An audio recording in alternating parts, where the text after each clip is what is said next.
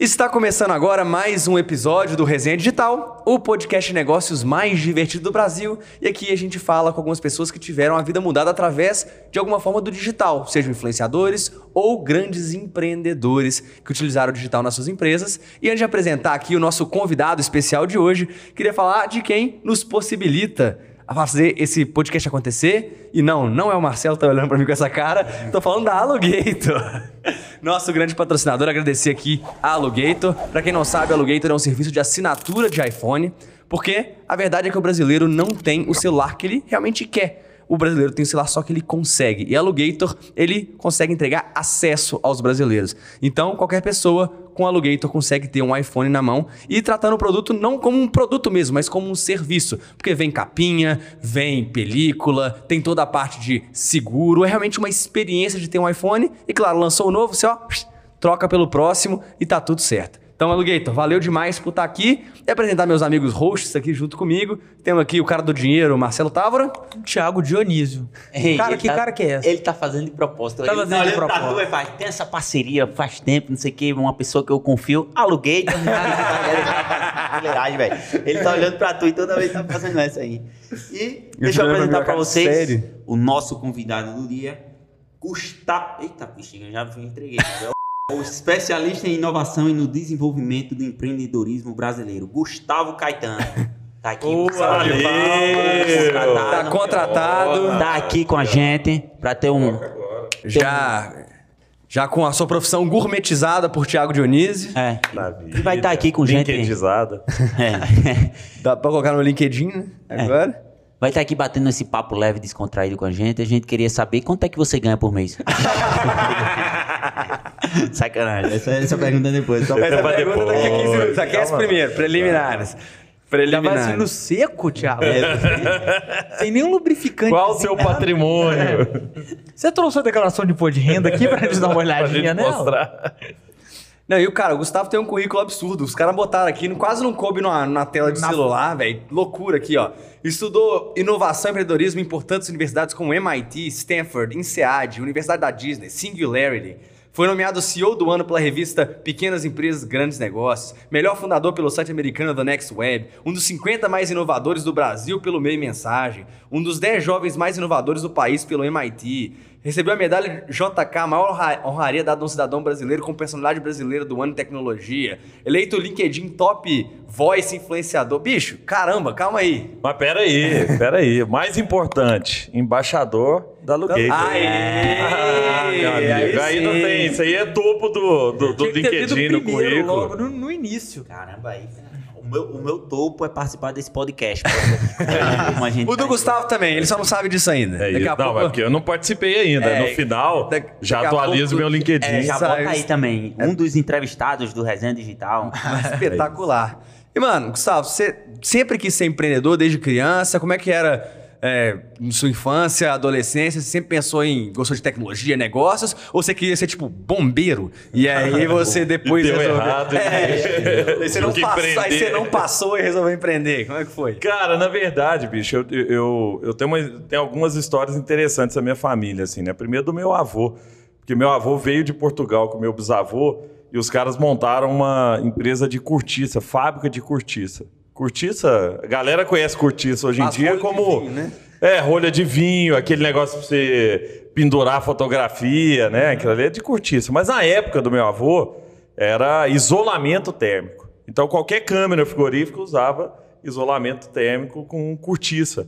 E meu avô montou o império, cara. Eles, eles- a minha mãe, pra você ter uma ideia, minha mãe nasceu numa casa no Murumbi, em São Paulo, de quatro andares, com elevador dentro, na década de 60. O, quem, né, a turma de São Paulo aí, cara, ali, Bela Cinta com os Estados Unidos, era tudo meu avô. Né? Minha, minha avó passa lá e fala assim, isso aqui era tudo nosso e tal. A minha casa de Araguari, porque eu sou de Araguari no Triângulo Mineiro, Harigueri, para quem fala inglês. minha casa em Harigueri foi feita com o resto da casa dos Matarados. Então, meu avô foi um, um baita do empreendedor. Cara, minha mãe fala que eles iam para Europa passar um ano de férias, voltava com carro, no navio, voltava cheio de coisa. E aí, o que aconteceu? Um dia chega alguém pro meu avô e fala assim, doutor Adriano, tá chegando uma tecnologia nova aí. O vovô pegava aquilo ali e esfarelava, falava, isso aqui é porcaria. né? A cortiça é pesada, é uma casca de árvore prensada e tal. Isso aqui é leve. E era o isopor. E o isopor entrou no mercado do meu avô, destruiu o negócio do meu avô e eu peguei já o declínio. Eu, pra você ter ideia, eu herdei uma máquina fotográfica dele só. Né? Mas eu, eu peguei o declínio de- dessa história, assim, a ascensão, né? Eu, foi a época da minha mãe, aquela história, né? O avô rico, filho nobre e neto pobre. Tem até, tem até um, um meme que, assim, tem muito no Instagram, assim, todo mundo tem aquele avô que tinha tudo pra ser rico, mas gastou o dinheiro E com deu errado. rapariga, tá ligado? No teu caso foi, foi é. o isopor. Foi lascou. isopor, cara. E foi. E assim, o isopor demorou muito tempo, demorou uns 50 anos para o isopor entrar. Mas depois que entrou, substituiu a tecnologia que existia, né? E a minha avó sempre contava as, as, as histórias empreendedoras, né? Tanto do lado do, do pai dela, como do lado do meu avô também. E aquilo ali sempre me instigou. Mas eu, num determinado momento, falei assim, poxa, eu quero. Eu sempre gostei muito de tecnologia, de games, principalmente. Eu, eu pra você ter uma ideia, eu escrevia num jornal de Araguari, chama Botija Parda. O nome não é muito legal, mas jornal eu escrevia. Cara, eu escrevia semanalmente sobre games. Na época que não existia videogame também, não, era Você computador. Você curtia de jogar os, os joguinhos? É, jogava? Doom, jogava, sei lá, vários jogos, cara, de computador principalmente. Tinha, tinha já videogame, mas é, é, o, o meu foco era Jogava computador. online também, as paradinhas? Não, não existia online. existia essa é, não existia online, não. Isso cara é aí- muito- o cara é jovem, É, ele o não sabe o que é viver Mas como internet. assim, né? É. Existia. Você jogava Counter-Strike? Era né? fibra, é, você tinha fibra ótica na sua cama, não, era Como é que- discada ainda e tal. É, Mas eu escrevia. Eu jogava minigolf, Como né? é que joga? clique jogos. É, não, isso aí já é. Isso aí já é lá na era frente. Isso é 2002. Bom, é. Isso Não, eu já eu tava na faculdade. Pac-Man online, pô. Isso Não, é do- do- viagem. 2002 eu acho que você nem precisava mais esperar meia-noite pra poder É, internet, não, já era É, mas internet. era, 2002 era, já tinha era Play um. discada ainda, É. era discada. Um pim, pim, pim, pom. E aí eu escrevia, cara. Como é que é o sempre gostei barulhinho? Como é é o barulhinho e? Pim, pim, pim. Isso. É, é tipo. E aí acabou que eu resolvi. é, é, eu, eu queria cursar tecnologia, né? Mas na época programador não ganhava tanto como agora. Eu falei, poxa, eu vou fazer marketing, porque eu gostava de marketing também, propaganda, né? Meu sonho era fazer propaganda. E tinha visto no guia do estudante que a melhor faculdade de. Não tampa a logo aí, não, por favor. É, eu tava tampando. A melhor faculdade de marketing do Brasil na época era ESPM, Escola Superior de Propaganda e Marketing. Tem em São Paulo, tem no Rio. Eu prestei nas duas, passei nas duas e, lógico, fui morar no Rio de Janeiro, né? Praia. Praia de Araguari, cara. Eu ia morar em São Paulo, nem a pau. E eu fui pro Rio e fui cursar marketing no Rio. Então, assim, até então, a minha projeção a partir daquele momento era ser um executivo. O meu sonho era ser diretor de marketing da Coca-Cola. Tipo assim, era isso, cara. Eu entrei na faculdade e falei, vou ser diretor de marketing da Coca-Cola. Mas Eu já fiz o no meio do caminho as coisas mudaram, Eu né? não passei. não me contrataram. Eu fui reprovado em todos os processos seletivos de empresa que eu entrei até hoje. Eu só fui aprovado no Rock Content. É, O Dieguinho foi meio retardado de contratar. é o Dieguinho também. Errou. É, ele Mas era abusado.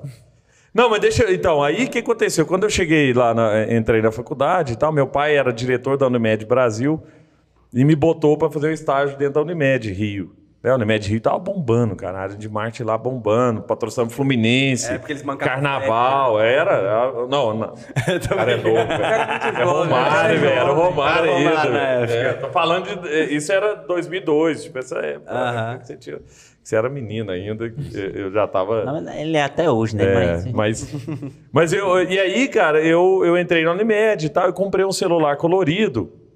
E não era celular colorido, não era um Não era iPhone, era um iPhone, né? Nokia, É. tela azul. Existia celular Existia. antes do iPhone, tá? Tinha E outros aí? celulares antes. aí? Tinha antena e tal, né? É, e- não, e ele tinha o joguinho da cobrinha, né? Era o joguinho que vinha no celular. Eu tentei baixar joguinho e não tinha jogo para comprar. De operadora de celular, só tinha ringtone. Até a TakeNet aqui de Belo Horizonte, que agora é Take, né? Viveu, cresceu. A primeira geração da Take foi vendendo ringtone. E eu falei, pô, vou vender Os joguinho. polifônicos, né? Polifônico, exatamente. Já era também chique. lembro é. das paradas. É, não. E aí eu falei, poxa, cara, se eu não Wikipedia, tenho, eu, eu não sei fazer joguinho, quem será que sabe fazer? E aí eu fui ver quem fazia fora do Brasil os jogos. E achei uma empresa na Inglaterra, mandei e-mail pros caras, falando que eu queria trazê-los aqui pro Brasil e tal. E os caras falaram, Gustavo, traz um plano de negócio pra gente, e se a gente tiver interesse, a gente entra com você aí no mercado. Eu tinha 19 anos, peguei um avião, fui para Londres, levei um plano de negócio para os caras, mostrando que existia um baita do mercado aqui. Falei, cara, nós temos uma oportunidade de mercado aqui que é única. Hoje a gente entra agora lá, ou essa oportunidade vai se fechar.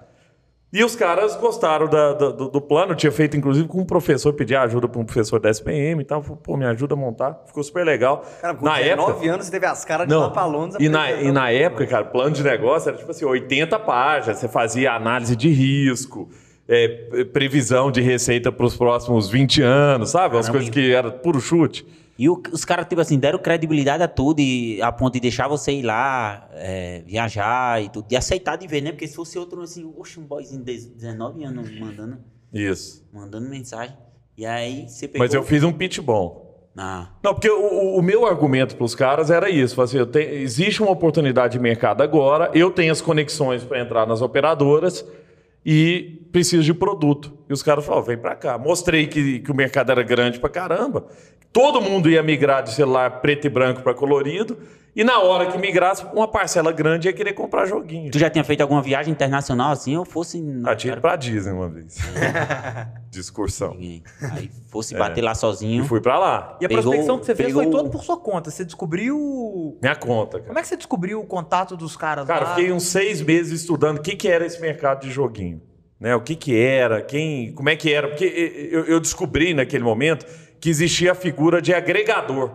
Porque até então eu achava que todo mundo era desenvolvedor de joguinho. Mas tinha um cara no meio da cadeia, que era esses caras, ah, que era essa empresa lá na Inglaterra, que era agregadora de joguinho. O que, que ela fazia? Ela pegava mil desenvolvedores e pegava cada um com um joguinho e tal e, e agregava tudo num lugar só e vendia para a operadora. Porque na época não existia Google Play ou Apple Play Store e tal, onde você podia ir lá e comprar. Você tinha que comprar da TIM, da Oi, da Claro, da Vivo. Dava mensagem e chegavam. Isso, entrava no app da operadora, o app.tim, não sei o que, aí comprava e caía na sua conta. Ah, comprei um joguinho de 3 reais, Tomb Raider lá. Tá vendo aí? É, isso. Gente tá- Você não sabe o que Aí você pegou o 14 bis, é porque eu usava. né? Aí pegou o 14 bis, viajou lá pra Londres. É isso. Chegou lá, os caras Mostrei pros caras, fiquei uma semana com eles lá, mostrando que, que existia mercado. Os caras falaram, pode entrar, você vai ser o nosso reseller exclusivo na América Latina. Na América Latina. Caramba. Voltei pro Brasil, cheguei no aeroporto de Guarulhos e liguei pro meu pai. E eu e meu pai, a gente conversa assim, pai, tá tudo bom? Meu pai é do interiorzão, né? Bom, filho, os trem. Ah, tá tudo bom. Ah, então tá bom, né? Desliga. Mas nesse dia eu liguei pra ele e falei, pai, me apresenta pra um homem rico. E meu pai me apresentou para um cara, um empresário lá de Florianópolis, Almir Gentil, doutor Almir Gentil. Fui para lá, levei a, a ideia para ele. O cara falou, pô, assim, ó, ô Guga, vou botar 100 mil dólares. Porra, se perder, perdi. né? Que é o investidor anjo de hoje. Só que, cara, eu tô falando de 2003. Não existia investidor anjo. Ninguém falava de investidor anjo. Ninguém falava de venture capital. Ninguém falava de startup. Sabe quem empreendia nessa época? Quem tinha dado errado. Os grandes empreendedores, porque não tinha tanto empreendedor de tecnologia, porque era depois da bolha da internet, a maioria quebrou. Né? Então, os empreendedores daquele momento eram aqueles caras assim. Pô, perdi o emprego, comecei a fazer bombom em casa, Era montei a. Cacau Show. Era? Tipo, empreendedor por Por necessidade. né? necessidade, não era os opção. grandes empresários do Brasil são empresários por necessidade, né? Não por opção, por propósito. Exatamente. Porque precisava fazer grana, né? Exatamente. Era isso. E, e- então não tinha esse estímulo, não tinha livro de empreendedorismo na faculdade. Ninguém da minha turma queria ser empreendedor. E eu não sabia o que eu estava fazendo. Na verdade, eu estava correndo atrás de uma oportunidade. Que é, pô, mu- muita gente vai querer baixar joguinho e não tem onde comprar. Eu não sabia que eu estava o montando uma. foi mais legal do que o pão da Coca-Cola, por exemplo? Porque eu não consegui entrar na Coca-Cola. então eu falei, cara, não, e, e- e foi um negócio meio. Sabe quando você vai fazendo não sabe direito o que, que você está fazendo? Aí eu consegui, né, o- o- os caras lá, mandei e-mail pros caras. você os caras vão, aí eu fui para lá, aí fechei, aí voltei, consegui o dinheiro. Aí montei um escritório em Belo Horizonte, porque era mais barato do que Rio e São Paulo. E eu falei, poxa, vamos montar um escritório em BH. E aí a gente contrata um, um timinho aqui, contratei dois estagiários e a gente começou a vender joguinho para as operadoras. Eu chegava para a Oi e falava, Oi, quantos jogos você tem? A Oi, ah, tenho 50. Eu falei, eu tenho 2 mil, você quer? Quero, ué. Como é que compra? Como é que comprava na época? Revenue Share, divisão de receita. Tudo que a Oi vendia, 50% era dela, 50% era meu. Aí fechei Oi, TIM, Claro, Vivo. Um ano depois abrimos escritório em Santiago, no Chile. Começamos a vender para as operadoras do Chile. É pegamos devia vender pela Telemig celular, não? Telemig, Devia ser Telemig, né? Telemig, Algar, Telecom. E aí começamos, do México para baixo, pegamos um monte de caras. Assim, os maiores players de, de telecom, porque eles não tinham opção. E os gringos, cara, estavam focados em, nos mercados grandes, entendeu? O cara tava brigando na Europa. O cara ia vir para América Latina no começo do mercado aqui, depois os caras vieram com força, a turma toda lá de fora. Mas na época não. E aí a gente pô, montou uma, uma, uma estrutura, começamos a crescer aqui. Num determinado momento, né? Aí montamos a samba. Né? Voltamos para a história do empreendedorismo, foi empreendedorismo por acaso, por oportunidade, assim. Mas só uma curiosidade, quanto você chegava a faturar com um joguinho de celular? Quantos cruzeiros no tempo? A gente, cara, na época a gente devia faturar um milhão, dois milhões por ano. Porra, É. vendendo joguinho Ah, eu e celular. dois estagiários. E depois a gente foi crescendo para 3, 4, 5. Depois a gente chegou até uns 5, 6 milhões, tá? E aí as coisas, quando as coisas começaram a dar certo, cara, o que, que aconteceu? A- as operadoras vieram para negociar revenue. Eu lembro da- do pessoal da TIM, né, me chamar e tal, me chamaram para almoçar lá no Rio de Janeiro. Aí sentei lá na barra com eles e os caras, então. Então samba ganhando muito dinheiro. Então não é mais 50-50, agora é 30% samba, 70% TIM. O que estava acontecendo ali? A gente estava perdendo valor. Porque o que era valor no primeiro momento, né, que só a gente tinha, mais gente começou a fazer a mesma coisa. Se mais gente faz a mesma coisa, é commodity, cara. Aí o cara começou a esmagar. Aí na hora, voltei para Belo Horizonte, depois dessa reunião, voltei, sentei com o time aqui e falei, galera, ou a gente muda o nosso negócio, ou a gente reinventa esse negócio, ou ele vai acabar. Por quê? Tá vendo isso aqui que a TIM tá fazendo com a gente? A Oi vai fazer, a Claro vai fazer, e a gente E é vai ser pequeno. só a primeira vez que eles vão fazer, né? Exato. Essa é só a primeira vez. Não, que e- eu- e era aquela- de novo, é 15, né? Não, exatamente, é é aquela opção, que é tipo assim, eu tenho alguma opção? Tem. Sair fora ou continuar com a gente, assim. E, e na época, se a TIM chegasse para você e falasse assim, não, você tá fora então, você não é mais meu fornecedor, você perdia 20 milhões de clientes. Porque não tinha onde esse cara comprar sem ser via o- a operadora dele. Então, para eu chegar nos clientes da TIM, eu precisava necessariamente vender para TIM, A operadora ganhava 50, tu 50 e os cabas da Então, aí do meu 50, eu repassava 30, 40% para trás. Só que eu tinha uma estrutura muito pequena. Eu, basicamente, o que, que eu fazia? Pegava, tinha estagiário, porque a gente pegava os jogos que eram já vinham prontos, com documentação, com screenshot, com tudo, telinha, descrição e tal. A gente traduzia a descrição, né? E aí tinha um menino que tinha morado fora e tudo, a gente traduzia a descrição, imputava lá no sistema da operadora, um Excel, que você jogava lá na- no, no sistema da operadora e jogava os arquivos. Aí colocava os arquivos lá, cara, e mandava no FTP para a operadora. Esse era o nosso trabalho. Tinha, era logística digital, não tinha muito, muita dificuldade. Mas esse negócio começou a apertar, a gente começou a sofrer. E aí eu falei, cara, nós temos que reinventar esse negócio. E aí tem uma história boa, Lucas, porque a gente começou a pensar, né, para onde o mundo vai caminhar? O que, que a gente pode fazer? E a gente se colocou como uma empresa de logística digital. Cara, a gente sabe trafegar arquivo. Vamos criar um negócio para trafegar arquivo pesado? E a gente criou uma empresa, né, um- uma plataforma para fazer streaming de vídeo. E aí a ideia era o seguinte: tá vendo o YouTube? O YouTube tava começando a bombar. Tá vendo esse negócio chama YouTube? Poxa, cara, vamos fazer um YouTube para quem não quer vender o YouTube, não quer usar o YouTube. Quem não queria usar o YouTube? As emissoras de TV. A Globo. Até hoje a Globo não usa o YouTube como plataforma dela. Pode botar algum conteúdo lá, mas ela vai querer ter o YouTube dela. Eu falei, pô, vamos montar o YouTube das, das empresas de televisão? E aí eu não sei programar, chamei um japinha. E aí essa história do japa é engraçada, porque tinha, japa, né, cara, tinha um moleque lá de, de Barbacena, Rodrigo Paulucci, minha mulher de Barbacena, né? Aí eu fui trazendo quem a gente conhecia. Ó, você conhece alguém? Ah, trouxe, trouxe ele. Aí eu cheguei pra ele e falei, Rodrigo, ele tinha estudado no IBMEC aqui em Belo Horizonte. E eu falei, Rod, eu não. Eu vim do Rio, cara, assim, tipo, eu não conhecia ninguém aqui da- da- de, de molecada e tal, né? Eu falei, você não conhece ninguém que é programador, não? Ele falou, Gustavão, tem um japonesinho lá em Barbacena que invadiu o site da Coca-Cola e fez uma galera da nossa turma ganhar uma promoção da Coca. Esse é o cara mais famoso que tem de programação que eu conheço. Falei, então chama o Japa lá. Ele chamou o Lucas, né? Chama o Lucas também, Lusquinho, o apelido dele, chamou ele. A gente sentou lá e tal, e eu abri o YouTube pra ele. Ele, cara, que site legal. Eu falei, então, copia isso pra mim e muda a cor. Faz de outra cor, mas eu quero um negócio igual esse aqui. E ele pirou, cara. E ele começou a fazer na mesma lógica do YouTube, só que numa, num, num momento, galera, que não tinha nuvem. Não tinha, era servidor dedicado. A gente abriu um servidor na Hackspace nos Estados Unidos, começamos né, a montar a plataforma lá Era dentro. disquete que tinha, não tinha verdade, não tinha memória não. E aí, cara, a gente Cacete começou. ainda. Aí a gente começou a levar esse protótipo para as emissoras de televisão. E aí foi engraçado, porque eu também não conhecia ninguém no mercado de televisão. E aí comecei, eu li uma revista que chama Teletime, eu estava acompanhando, que é uma revista de tecnologia com televisão. E aí estava lá um artigo de uma mulher chamada Silvia Saad.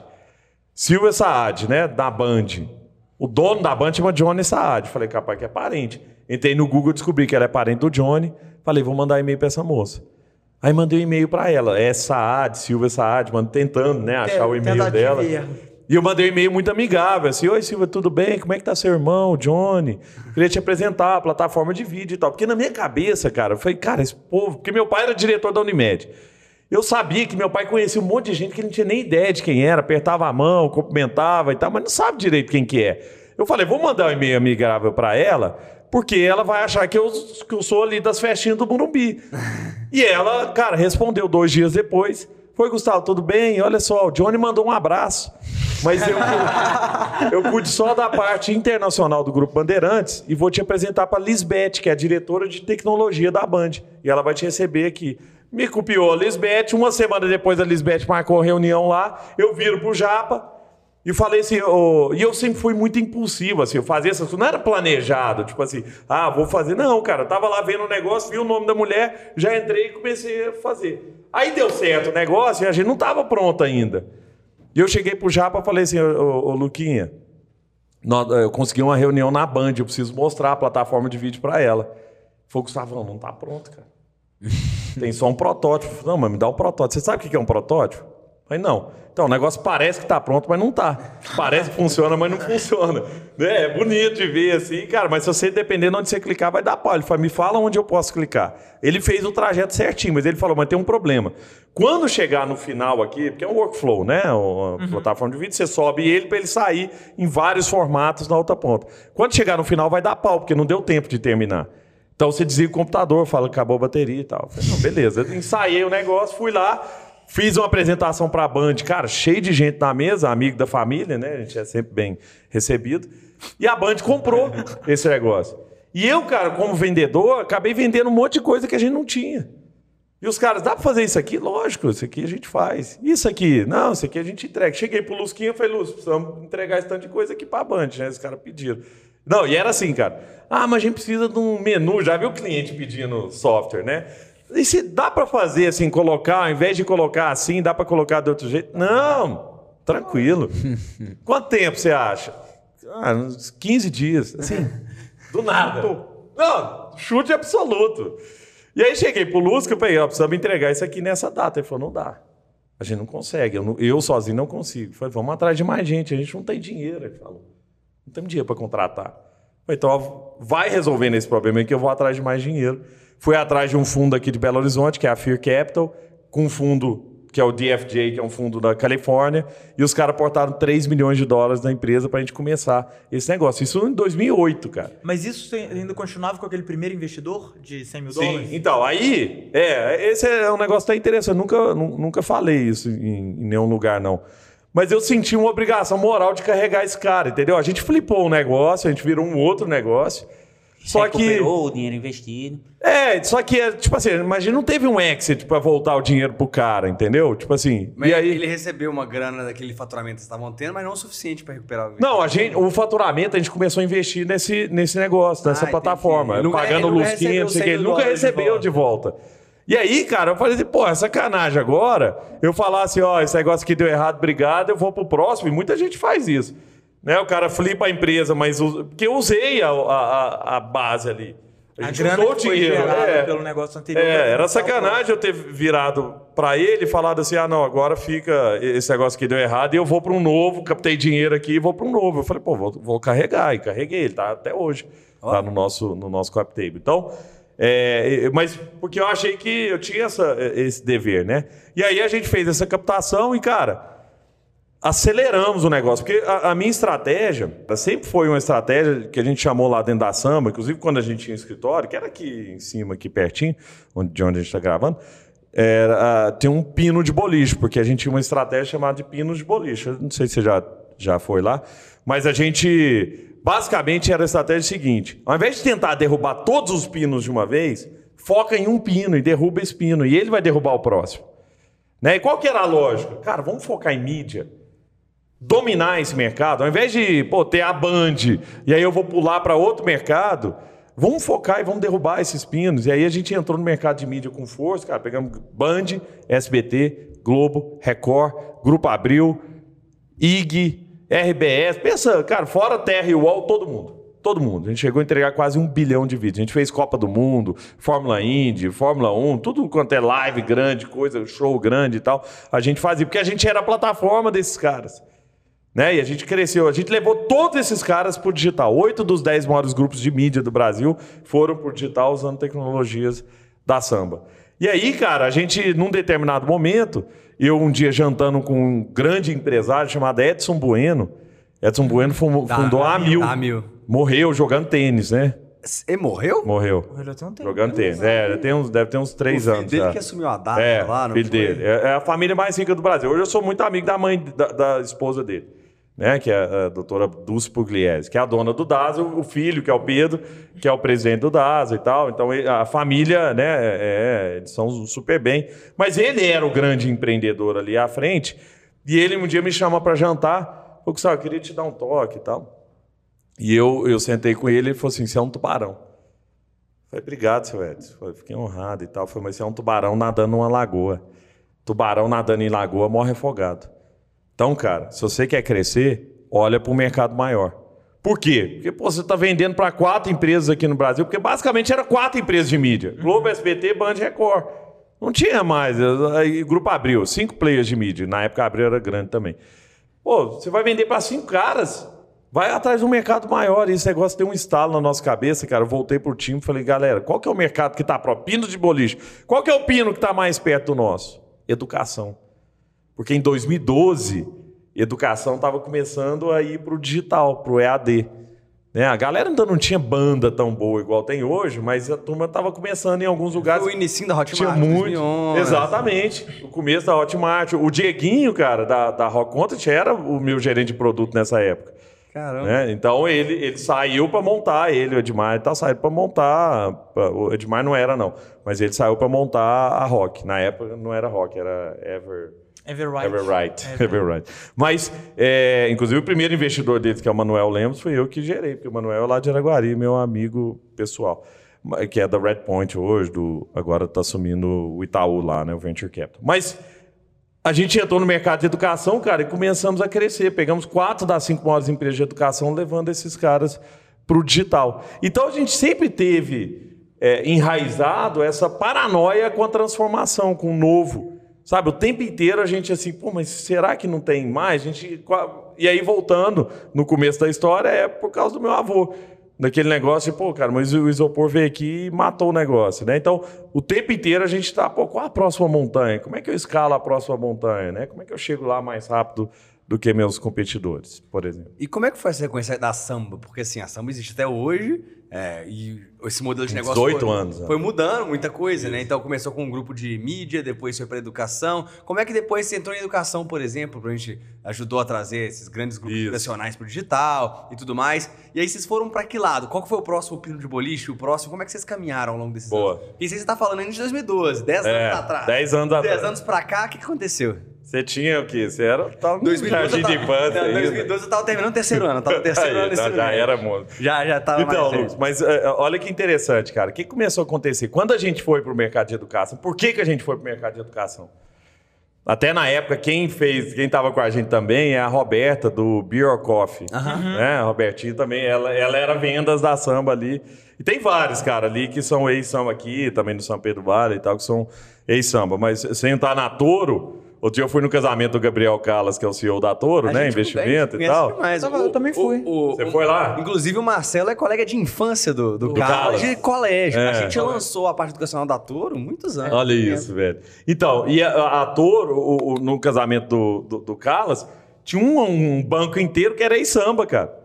E eu tava lá em cima, né, né, no, no- andar de cima, assim, os meninos olhando pra mim, assim, cara, era uma galera aí, samba, assim, que tava lá também, que era do nosso time de tecnologia e tal, que algumas pessoas foram pra ator e tal. Mas o que, que é interessante, cara, que, que a gente. que foi uma sorte que aconteceu. A galera que começou aí montar o, o EAD, porque a estrutura de EAD dessas universidades é igual ao estudo de, de, de televisão. O cara tem, assim, na época, a Croton lá, que é Cogna, tinha 14 estúdios na Paulista. Gravando, cara, 24 barra 7, o dia inteiro. Professor entrando, gravando. Então tinha sala de, de edição, com aqueles negócios de, né, de, de- de- Igual de televisão mesmo, com aquele tanto de telão e tal. Uma sala central, onde o cara ia controlando câmera, controlando corte e tudo mais. E aí a gente en- começa a ser chamado por esses caras. Porque quem estava indo montar essa estrutura? O cara da Sky, o diretor da Cogna era da Sky, o gerente era do SBT. Aí chega pros caras e fala, pô, mas quem faz streaming? Não, pô, quem atendia a gente lá no SBT é a Samba. Chama o Gustavo aqui, pô, a gente foi lá Cog, pra Cogna, né, na época Croton.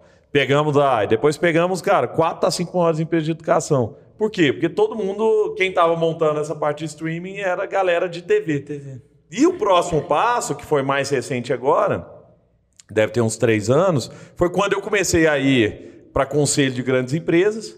Hoje eu estou no conselho consultivo lá da CIA, estou no conselho da- do Instituto de Tecnologia lá da Baterias Moura, estou entrando num banco, já fui da Saraiva, não fui eu que quebrei a Saraiva, não. Quando eu entrei, eu já estava já tava em dificuldade, já fui do conselho da, da Celor-Mittal, maior empresa de aço do mundo, ajudando lá na parte de inovação da Celor e tudo mais. Só empresa gigante. E o que, que eu via? Pô, cara, vem uma empresa aqui, vende uma consultoria, né? Uma McKinsey, bem compre, custa 5 milhões de reais uma consultoria desses caras, pro cara te entregar um PowerPoint legal pra caramba, sem desmerecer, porque é, é animal o trabalho que os caras fazem, mas tem um problema, que não tem a execução na outra ponta. Então o cara, beleza, te entrega o negócio, mas como é que eu faço isso? Ah, cara, vai lá, busca alguém aí no mercado para fazer, busca CIT, Stefanini, ou quem quer que seja. E aí a gente falou, poxa, será que não tem espaço para a gente entrar em transformação digital? Que é onde o CEO estava sendo, CEO de toda empresa, grande e média, está sendo pressionado pela transformação digital do negócio. Eles não sabem como fazer. E essas empresas também não, não colocam a mão na massa. Será que a gente não pode fazer uma empresa que tem um pedaço consultivo da transformação digital e um pedaço executivo, onde a gente vai lá e aloca squad, executa, põe a mão na massa mesmo? E aí a gente criou a Samba Digital para resolver esse problema. Pô, rapidamente pegamos Ambev, CIA, B3, é, sei lá, cara, Suzano, Celulose, Bung, GE, um monte de empresa gigantesca que tava com essa demanda. Falei, cara, eu preciso de alguém me ajudar a pensar e eu preciso de alguém me ajudando a executar também. E esse é, o, é onde a gente está hoje. Né? A, a parte de streaming nossa continua, nós temos quase 20 milhões de alunos em cima da nossa plataforma, né? dentro dessas universidades e, e players né? de, de educação de curso livre e tudo mais, mas também na outra ponta a gente agora tem essa essa Parte mais consultiva. essa parte aí que onde a gente está realmente ajudando na transformação de negócio, vendo visto que nós já fizemos isso há muito tempo. Né? Há muito tempo a gente está transformando as empresas digitalmente. Há muito tempo a gente levou as empresas da, da a Globo para o digital. Né? Depois tem até uma história de fita da Globo que a gente ajudou a substituir também. Que eu, Ah, conta eu aí, pô. contar. Agora eu fiquei curioso. Pode contar, pode, Pode contar? Pode contar a plataforma antes, o nome da Samba. Vídeos. Ah, A, a nossa. a- um dia eu estava com o diretor da TV Globo em São Paulo e tinha um monte de fita em cima da mesa dele. E eu falei: o que, que é estranho aí? Não, fita para mandar comercial. Uma fita chama Betamax, é uma fita mais grossa, né? Quem é de publicidade conviveu com a Betamax por muito tempo. E, e os caras falaram. E eu falei: mas por que, que é assim? Né? Porque chega por motoboy lá na Globo. O cara falou: não, mas sempre foi assim. Todas as agências e produtoras enviam por fita, por motoboy. E todo, todas as emissoras recebem de maneira digital. Eu falei, pô, legal isso aí, né? Será que não tem um jeito melhor da gente fazer? Ele falou, ah, cara, ninguém conseguiu até hoje, que é, é o padrão da indústria e tal. Eu falei, pô, mas vamos tentar achar um jeito diferente. E aí a gente veio com uma solução que era, vamos interligar as agências de propaganda com as emissoras de TV de um jeito 100% digital. A Globo falou topo, plugamos é, as, as ag- 400 agências da Globo na Globosat. Depois vendemos isso para o SBT, Record e tal. E vendemos para 25 emissoras. A maior empresa do mundo, que chama Edstream, fica em Londres, bateu aqui em Belo Horizonte e falou: queremos comprar vocês. Falei, se tiver um mingau, nós vamos vender. Se um mingau, nós acabamos vendendo. E vendemos 50% primeiro, depois vendemos os outros 50% para eles. E hoje todos os comerciais vão para essa empresa e ela distribui de maneira digital para as emissoras. É tipo uma plataforma de streaming de back-end, assim, pro cara subir, faz o upload do negócio e cai pros caras lá na. Exato, porque o que, que era a lógica, cara, que na minha cabeça não fazia sentido. A produtora faz tudo digital, já fazia. Isso eu tô falando de 2000, sei lá, 2014. As produtoras já faziam tudo de maneira Já digital. tinha nuvem, tudo. Já tinha. Não, e já os equipamentos eram todos digitais, a edição já era, né, com, com Premiere, Adobe Premiere, não sei o que e tal, beleza. Aí o segundo passo era o quê? Pô, cara, depois eu tenho que botar esse negócio dentro de um aparelho, botar dentro de uma fita, pegar um motoboy, levar lá na porta da Globo antes de 4 horas da tarde, porque depois de 4 a Globo não recebia, e aí entregava esse negócio lá na Até Globo. 2014? Isso. O que, que a Globo fazia? Cacete. pegava essa fita e fazia o quê? Digitalizava ela. Tinha um equipamento para botar a fita lá dentro e digitalizar ela de novo. Então, quer dizer, existia um, um pedaço analógico que o motoqueiro podia sofrer um acidente, cara. A, a fita podia não chegar na hora certa porque o cara pegou trânsito, É um aconteceu alguma coisa e tal. das contas. Cara, não fazia sentido nenhum. Mas olha como é que funciona a cabeça das pessoas. Né? Isso é muito comum, cara. Porque a gente às vezes olha, a gente já é mais digital. Mas essa turma que está há muito tempo no negócio, fala, não, não tem outro jeito, não. É só assim. Foi o tempo, a vida inteira foi assim. de leigo, por que não rolava, tipo, o cara subir num Google Drive e te mandar. mandar Porque não tinha. Aí não tinha Google Não Drive. existia É. Ah, mas tinha um Dropbox, Dropbox, ou um é. FTP e tal, mas era muito demorado. Você tinha que ter uma estrutura, porque imagina o seguinte: é era um comercial em. Não chega, não, não sei se na época era 4K já, mas era muito alto. Então, sei lá, um comercial de 30 segundos era 10 GB. Né? E, e você tem padrão pra caramba, de cor, de som, de não sei o quê. Não pode nenhuma, nenhuma. Senão a Globo dá bomba. Inclusive nessa plataforma, ela recebia e tinha a opção dela falar. É, tô recusando por causa do áudio, ou por causa dessa cena aqui, ou porque não teve o corte antes. Tem, ter, tem um monte de regrinha. E aí essa plataforma era um workflow onde você podia comandar ali também, entendeu? A volta, falar não, o cara ia lá, corrigia, voltava na mesma plataforma, versão nova. Vinha ali, o cara da Globo pegava e falava, não, aceito, tava lá no Faustão rolando. Então, não tinha muita infraestrutura, nem de banda ainda. Né? Então, a gente, por exemplo, nesse escritório lá da, da EdStream em São Paulo, a gente teve que montar uma infraestrutura de ingestar, então as de ingest, né? Que as, as, as produtoras continuavam enviando por fita para a gente. A gente pegava essa fita, tinha um equipamento gigante que botava essa fita lá e tinha aí conexão de, de direta entre a gente, a Globo, a gente, o SBT, a gente, a Record e tal, e aí a gente conseguia enviar a fita, o, o comercial rápido, porque era volume, era, era muita coisa também. Pensa que uma produtora dessa, sei lá, tem 10 clientes e precisava enviar um monte de comercial. Só a Ricardo Eletro na época era um caminhão, cara. Oh, e olha um hackzinho, vocês, vocês são bons de venda. Olha o hackzinho que a gente descobriu. Uma fita custava 3 mil reais. Uma fita beta. E era descartável. Acabou, você tinha que jogar no lixo. Era o maior problema, inclusive, para a emissora. O que aconteceu? A gente né, começou a bater em algumas empresas. O cara falou: ah, gente, quanto vocês gastam com fita por mês? Ah, uns 300 pau.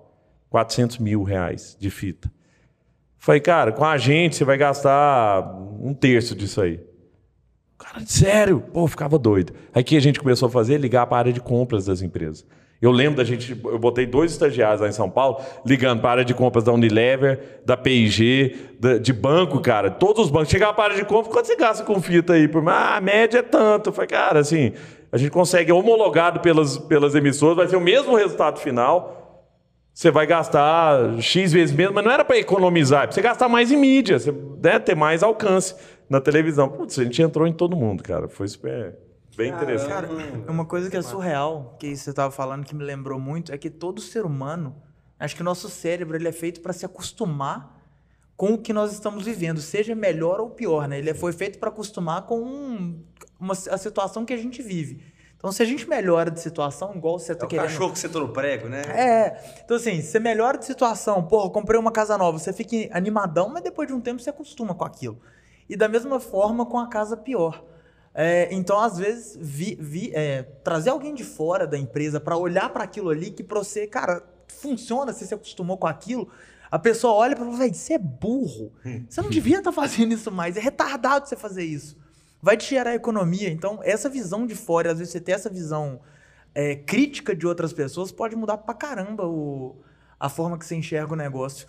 E hoje a samba ela é totalmente focada nessa. Porque você tem um. Assim, você é CEO da samba, né? Não. Você não tá Não, como é tem um CEO. Você tem um CEO. Não, porque eu ia te perguntar, falei, cara, como é que você consegue ser CEO da samba, conselheiro Não. dessas empresas todas, Trou- eu trouxe, tem dois anos que eu trouxe um cara do mercado. E aí você faz parte do conselho, você faz parte do Isso. conselho da samba. Conselho. E hoje o foco da samba mais é em- nessa, nesse processo de digitalização e inovação das empresas? É, porque assim, é, e aí tem um ponto interessante, cara, sobre. Aí vocês gostam desse assunto também. Eu, eu sempre fui. Por, a minha formação é, é marketing, então eu sempre tive a preocupação de criar uma marca minha, pessoal. Como é que a gente cria a marca? Primeira coisa né, que você aprende na hora de, de criar a marca é pensar o que, que você quer ser, o que, que essa marca quer ser, como essa marca quer ser vista. E eu fiz esse plano para mim. Eu falei, eu quero ser visto como um cara de inovação.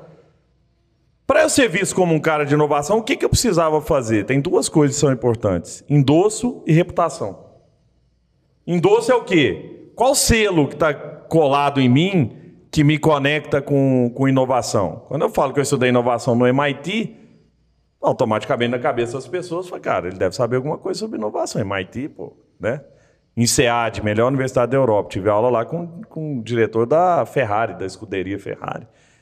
Tive aula na Universidade da Disney, na, em Stanford, seis meses de curso em Stanford de inovação empreendedorismo. Então, isso aí é a trela, né? Esses prêmios que você falou ali no começo, um dos dez caras mais inovadores aqui do Brasil. a minha empresa saiu na Fast Company, antes de Nubank, antes de outras aí, é como uma das empresas mais inovadoras na América Latina. Isso é o quê? Selo que te, te conecta naquilo ali, endosso. Segunda coisa, reputação. O que, que os outros falam de você? Né? E aí, pô, já teve capa de revista, não sei o quê. E aí começa a participar de board, de, né, de outras coisas, premiações e tudo mais. Tudo isso vai te ajudando a criar uma marca. Mas o mais importante nessa história toda era ter consistência. E por todo o tempo, cara, tô falando desde 2004 que eu dou palestra sobre inovação, sobre startup, sobre empreendedorismo e inovação. Basicamente são minhas palestras. E muita, pra, muita empresa grande. Pegar todos os bancos do- aqui do Brasil, já me contrataram. Dia eu falei para 90 mil funcionários do Banco Brasil online, todos os funcionários do banco. Falei para. Pega dos bancos, estava lá no Santander, em São Paulo, lançando produto com eles sabe, duas semanas atrás. Mas o que, que foi interessante disso aí? Eu consegui criar essa marca. Mas o que, que foi desinteressante? O que, que não, o que, que onde eu errei? Essa marca em algum momento ficou mais forte do que a marca da samba. E essa marca começou a não conectar com a marca da samba. Quer dizer, pô, o Gustavo tá vindo aqui falando de inovação para C-Level. Eu fui lá no board da Fiat falar para inovação, pro Filosa, presidente da Fiat. Aí, beleza. Como é que eu faço, Gustavo? Pra... Ah, não, minha empresa mexe com streaming de vídeo. Pô, o que você está falando aqui? É eu te então? contrato pra fazer É, inovação? exato. né? E aí? E agora, né? Sua, Pô, sua força comercial para ir além das palestras começou a ficar limitada por Não causa tinha do um upsell, né? Não tinha não tinha upsell. upsell. Porque, e era uma grande porta. Pô, quando você senta, cara, você tem a oportunidade de sentar com um CEO de empresa grande, sentar com um C-level de empresa grande, pô, é o que todo mundo sonha. No B2B, que é o meu negócio, no B2B. É isso, é o sonho de todo mundo é poder falar com o CIO. Eu sou do board da CIO Net. Que a CIO Net é a organização que reúne todos os CIOs do Brasil, ou os maiores, as, são os 500 maiores empresas, os CIOs estão lá. Quem está lá no board comigo? O cara do Nubank, o cara do Carrefour, o cara da Clabin, a da Natura, tá todo mundo lá no board comigo. Eu estou lá, sou o único que não sou CIO que estou lá no board. Era eu e o Laes, que era o presidente da Cisco. Mas o que que é interessante dessa história?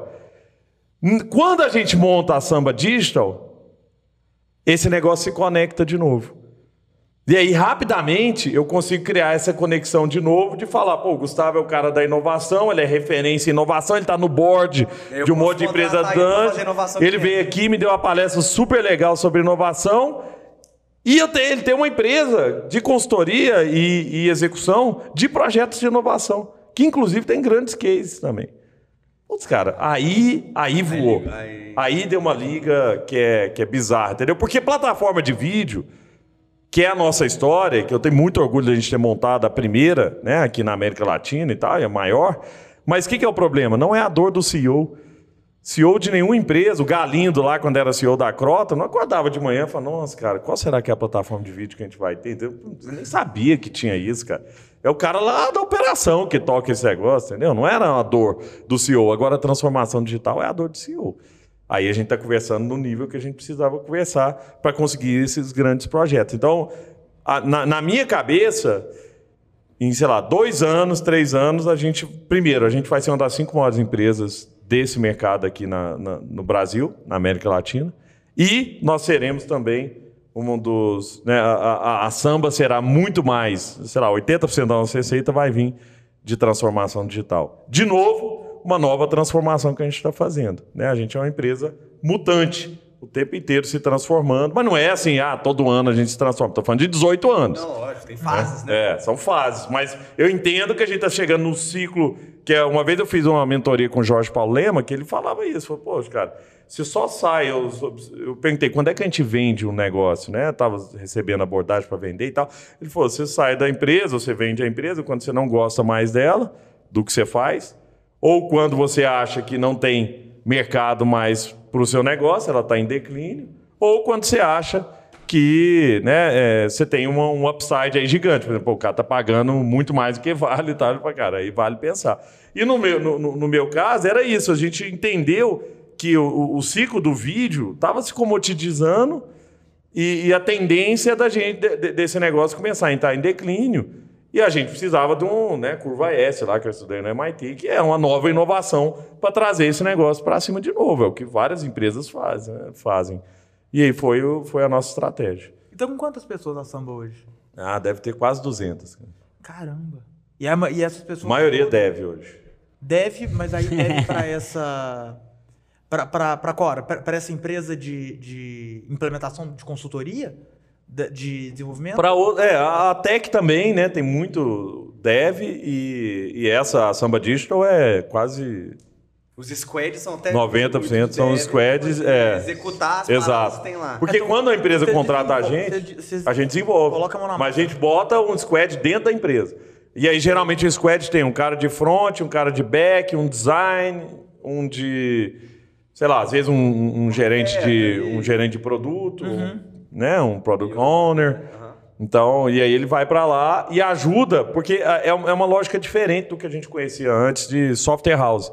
Que, como é que era software house? Você chegava pro cara e falava, faz um app para mim. Chegava a demanda. É, faz, me fala o que, que é o app que você quer. Eu quero isso, quero isso, quero esse botão, quero não sei o que, tá bom. Aí você ia lá, fazia, entregava pro cara e ir embora e ir atrás de outra coisa. Nossa, não.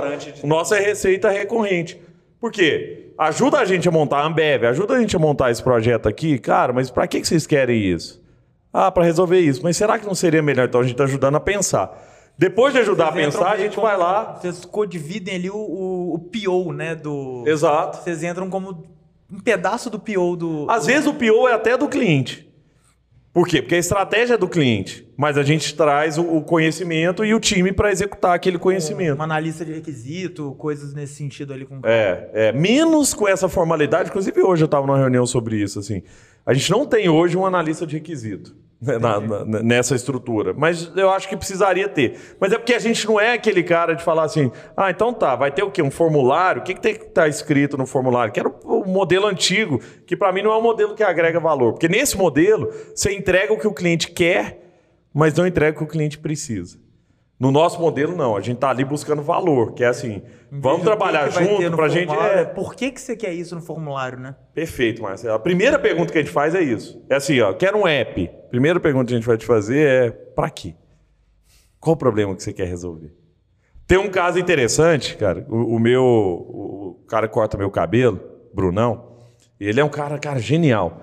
Lê todos os livros, né? Lê o meu livro, lê o do Rony. Ele é o cabeleireiro dos empreendedores. Ele cortava, ele trabalha aqui no Vila da Serra, vários empreendedores lá cortam com ele. Ele é um cara que gosta, né? Se empolga, quer, escuta podcast o tempo inteiro e tal, né? E aí, quando entrou a pandemia, ele falou: pô, Gustavo, agora mandou uma mensagem no WhatsApp, falou: Gustavo, estou atendendo em casa. E ele tinha já me falado de uma inovação que ele tinha feito, que era uma malinha, que ele chega na sua casa de moto, abre a malinha, cara, igual a mala da Vilma do, do Scooby-Doo, e vai e ele monta o salão dele ali, com luz, com espelho, com os equipamentos, tudo num, cara, dentro da mala dele. Bizarro. A cadeirinha sai de dentro da mala, puxa a cadeirinha que você vai sentar e tal. É genial. É, eletricidade, tudo.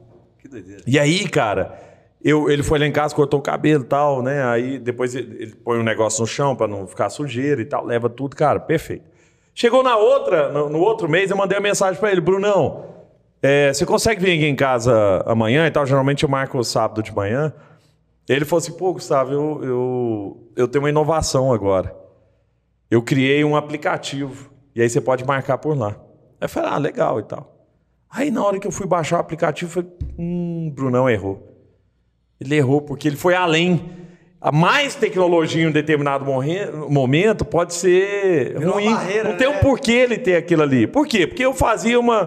uma perguntava pra ele, Brunão, você consegue vir aqui sábado, 10 horas da manhã? Ele falava, consigo ou não e tal. No WhatsApp, cara, a gente resolvia. Ele chegava lá em casa, depois eu pagava pelo PicPay, depois Pix e tal. Aí quando veio o aplicativo, pô, cara, eu vou ter que baixar um app, instalar o aplicativo, colocar meus dados no aplicativo, né? botar meu cartão de crédito no aplicativo, meu endereço e tal, para um negócio que demorava 10 segundos, agora demora muito mais. Então, quer dizer, não necessariamente mais tecnologia significa mais inovação. criou uma barreira a mais, né? O- o Mais foi atrito. uma- Foi mais atrito. criou mais atrito. Então, esse é um cuidado que a gente tem que ter quando fala de inovação. Por, por que que eu estou falando? Porque muito cliente chega para a gente e fala: eu quero um app, eu quero um site. legal ter um Mas por que, app. que alguém vai instalar seu app? Mais um app. Se não tiver uma razão clara de alguém instalar, por que, que eu vou instalar aquele negócio? As pessoas não vão instalar. Né? E é isso que a gente reflete ali. Mas para quê? Por que, que você quer isso aqui? Né? Ao invés de tentar ir para a conclusão, que eu quero um app, então vai, vamos lá fazer seu app. Aí depois dá errado, ah, pô, essa empresa é ruim. Porque não, né, deu errado o projeto. Pô, mas você pediu, é, era aquilo que eu falei. Eu fiz o que o cliente queria, mas não era o que o cliente precisava. E aí depois aparece um monte de depoimento de experiências ruins com desenvolvedores, com software house, porque não é necessariamente, talvez, porque o app era ruim, era só porque não precisava, né? Não precisava. O WhatsApp resolveria perfeitamente a- o problema que a empresa tinha, né? Perfeito. Tem um frameworkzinho, cara, que eu gosto de fazer. A gente usou lá na CIA, quando começou a pandemia, teve, tivemos que fechar um monte de loja e tal. O framework é basicamente o seguinte: o que, que eu posso fazer que gera o maior impacto com o menor esforço? É aí que eu vou começar. O que, que isso te força a pensar? De um jeito simples. Eu aprendi na Disney a pensar assim. Que é pensar a simplicidade. Por quê? Porque se você pensar o complexo, é tipo assim: ah, não, cara, compra um módulo do Salesforce que faz isso, demora seis meses para implementar, mas, bicho, fechou 300 lojas ontem. Como é que eu ponho em 24 horas a, a operação da CIA para rodar? WhatsApp. Né? E, e a gente conseguiu fazer isso, que era o mais rápido que a gente conseguia, com menor esforço. Não tinha tanto isso. Lógico, depois você pode ir evoluindo. Mas a- eu acho que muita, muita empresa erra aí. O cara vai para o mais complexo. Né? Então, é, esse pensamento é bom para a gente pensar, mas será que não tem um, um WhatsApp que faz isso aí, cara? Entrega o mesmo valor sem precisar construir um. Ah, vou ter o meu WhatsApp proprietário. Para quê? Eu vou ter o meu Excel proprietário. Mas que, para quê? Você vai gastar dois anos fazendo esse negócio? Eu já quebrei um negócio por causa disso. É mesmo? Sim, eu tive uma agência de intercâmbio durante um tempo e a gente, peguei investidor, aquele negócio todo, a gente montou um modelo de micro franquia de intercâmbio. Porque a gente pensou, cara, onde é que são os principais vendedores dessa parada? Tá na ponta, são os professores de idioma, principalmente. Cheio de professor de idioma, esse cara quer uma renda extra, ele consegue ter um front-end comercial de pacotes, ele me envia o pedido, eu faço o back todo aqui direto com a escola, eu tenho as representações comerciais e tudo mais, rodamos isso aí. Aí a gente falou, cara, vamos fazer um aplicativo que é a micro franquia dentro do aplicativo. Só que a gente queria que o eu que a gente vulgo, eu queria que o aplicativo fosse, porra, mas às vezes o cara não sabe a escola que ele quer, então tem que ter a ponta de um questionário com algoritmo, que o cara vai falando as necessidades dele, que ele sai um shortlist de escolas. Mano, só que isso aí vai poder sair em dois meses pra gente testar no MVP rodando e com Que poderia ter mais. sido no WhatsApp. Poderia ter sido no WhatsApp, o cara, tipo, ó, tô com um cliente aqui que tá querendo não sei o que, o que que você sugere? Eu tenho um time comercial de três estagiários pra fazer isso? Não, desenvolve o aplicativo, aquele negócio todo, a parada de dois meses demorou um ano e meio pra sair. E gasta uma grana. E aí, quando saiu a parada, nós torramos a grana do, do projeto, aquele negócio todo. Quando saiu, saiu dando pau. E aí, o comercial não tava pronto pra poder atender. Cara, deu uma zona, o negócio não foi pra frente. por conta disso. Se eu tivesse montado num WhatsApp e arrumado cinco professores espalhados, cada um em uma região, pra testar isso pra mim, Resolvia. Resolvia, baratíssimo. Só que na época a cabeça não, porque tem que ser perfeita, parado. Mas o Brunão que tá na produção tava comigo nessa jornada aí, ó. A gente se fudeu um bocado, mas pelo menos foi a sementinha do que a gente criou depois. Ô, ô Lucas, a, a- a vez que eu mais perdi dinheiro, cara, e, e o projeto que mais deu errado foi o que parecia ser mais correto em cima disso também, de falsas hipóteses, né? Porque isso você falou, cara, assim, tra- trazendo um pouco do, do seu, de como que você devia estar pensando na época, aquilo ali faria muito sentido, entendeu? Faz todo sentido pro empreendedor. Não, você pensa assim, o cara não vai querer comprar se não for tão legal. É, então, exato. Tipo, vai Você ser uma barreira exato. pro cliente. E o cliente, ver, cara, nem tá. E aí, um um dia chega o Ciro Diel, que na época era o presidente da, da Cisco aqui, no- da Oracle no Brasil, e o Ciro me chamou lá e falou: Gustavo, eu tenho um problema, que é o seguinte. Toda vez que eu quero gravar um vídeo dentro da Oracle, eu como presidente, mandar para minha força de vendas, eu tenho que chamar uma produtora, a produtora vem aqui com roteiro, eu gravo aquele vídeo quadradão e tal, depois tem que mandar para os Estados Unidos para aprovar, depois desce, aí eu tenho que distribuir via, via rede interna, não sei o quê, que demora pra, é um mês para o cara conseguir colocar um, um conteúdo desse no ar. Eu falei, "Pô, mas tem coisa que eu quero falar agora. Eu queria pegar meu celular e gravar. Eu falei, pô, mas por que que você não usa o, o WhatsApp? Não, o WhatsApp é inseguro. Né? Porque se eu mandar um, pô, sei lá, a Oracle vai lançar o produto novo, não sei o quê. O cara saiu da Oracle hoje. Tem muita gente que faz isso. Você sai da Oracle para ir para a SAP, que eles são inimigos mortais, pô, o cara vai lá, ó, o que, que o presidente tá falando lá, ó, tal, né? Então é inseguro. Eu queria uma plataforma segura, fechada e tal. Aí pô, beleza, vamos criar um Snapchat corporativo, onde você tem os grupos e tal, né? Na época no Instagram não fazia isso, podia gravar, fazer seus stories e, e mandar lá só pro grupo, grupo comercial, grupo Latam, grupo de diretores e tal. O cara adorou. Falou, pô, genial, é isso que eu preciso e tal. Pô, vim pra cá, cara, montamos um time de mobile. E é era um negócio complexo pra caramba, porque tinha uns SDKs e tal. 2016? 2016. Eu lembro aquela vez que a gente tava. Chamava Cast. Que a gente tava no Saster em Foi, 2016. foi você isso tava comentando. Foi isso mesmo. Você comentou dessa. de- você tava lançando essa ideia. Foi isso mesmo. Cara, aí fui na Paula Belize, que era presidente da Microsoft, ela falou: eu tenho essa demanda. Fui no, na Cargill, a Cargill, eu entro. Latam, a TAM na época, né, que era TAM. Tô dentro, não sei o quê, quero, quero usar, preciso demais e tal. Pô, gastamos um tempão, cara. Foi isso, um ano desenvolvendo, gastamos um dinheirão e tal. Fui para Stanford por causa disso. Os professores de Stanford falaram, cara, isso é billion dollar company. Esse negócio vai arrebentar, isso é uma demanda gigante no mercado e tal. Pô, beleza, acabamos de, de desenvolver, pusemos na mão do pessoal da Oracle e Microsoft para testar. E a galera não usa, não usa, não usa. E, putz, fomos lá para dentro da, da empresa para ver, sentar com a galera. Por que, que vocês não estão usando? Ah, cara, porque o WhatsApp faz a mesma coisa. Já tenho os grupos co- comercial aqui dentro, já tem. Ah, mas é inseguro. Ah, mas é o que a gente usa. Eu não vou instalar outro aplicativo. E ninguém do meu time quer. O diretor falava isso. Eu falava para a galera instalar, o cara vou botar um aplicativo só para isso. Não faz sentido. Que era a estratégia do Dropbox. Né? O cara usava para várias outras coisas também e no corporativo botava ali dentro. Perdemos um dinheirão, cara. Numa hipótese que fazia todo sentido. Todo mundo que olhava aquilo ali falava genial, preciso, eu quero, eu tenho essa dor. E na hora que você põe na mão das pessoas. Por isso fazer simples, rápido, barato primeiro, né? Para testar a ideia, que era o que você estava falando, Marcelo, é o mais importante. Porque às vezes a gente gasta dinheiro demais fazendo um mapa que vai estar dentro do nosso aplicativo. Cara, usa o mapa que tem aí, cara. Não gera valor nenhum gastar dinheiro com isso, né? Cara, e eu acho que um exemplo legal disso, é, até corroborando, é é que a a gente sempre comenta daquele case, daquela loja de roupa que foi vendida por não sei quantos, foi centena de milhão, Foi. para Arezo, se não me engano, que a gente esquece o nome Eu sempre. esqueci o nome da, da- da influenciadora direto. Cara, e- 180 milhões que a Arezzo comprou. A estratégia de venda deles era principalmente por WhatsApp.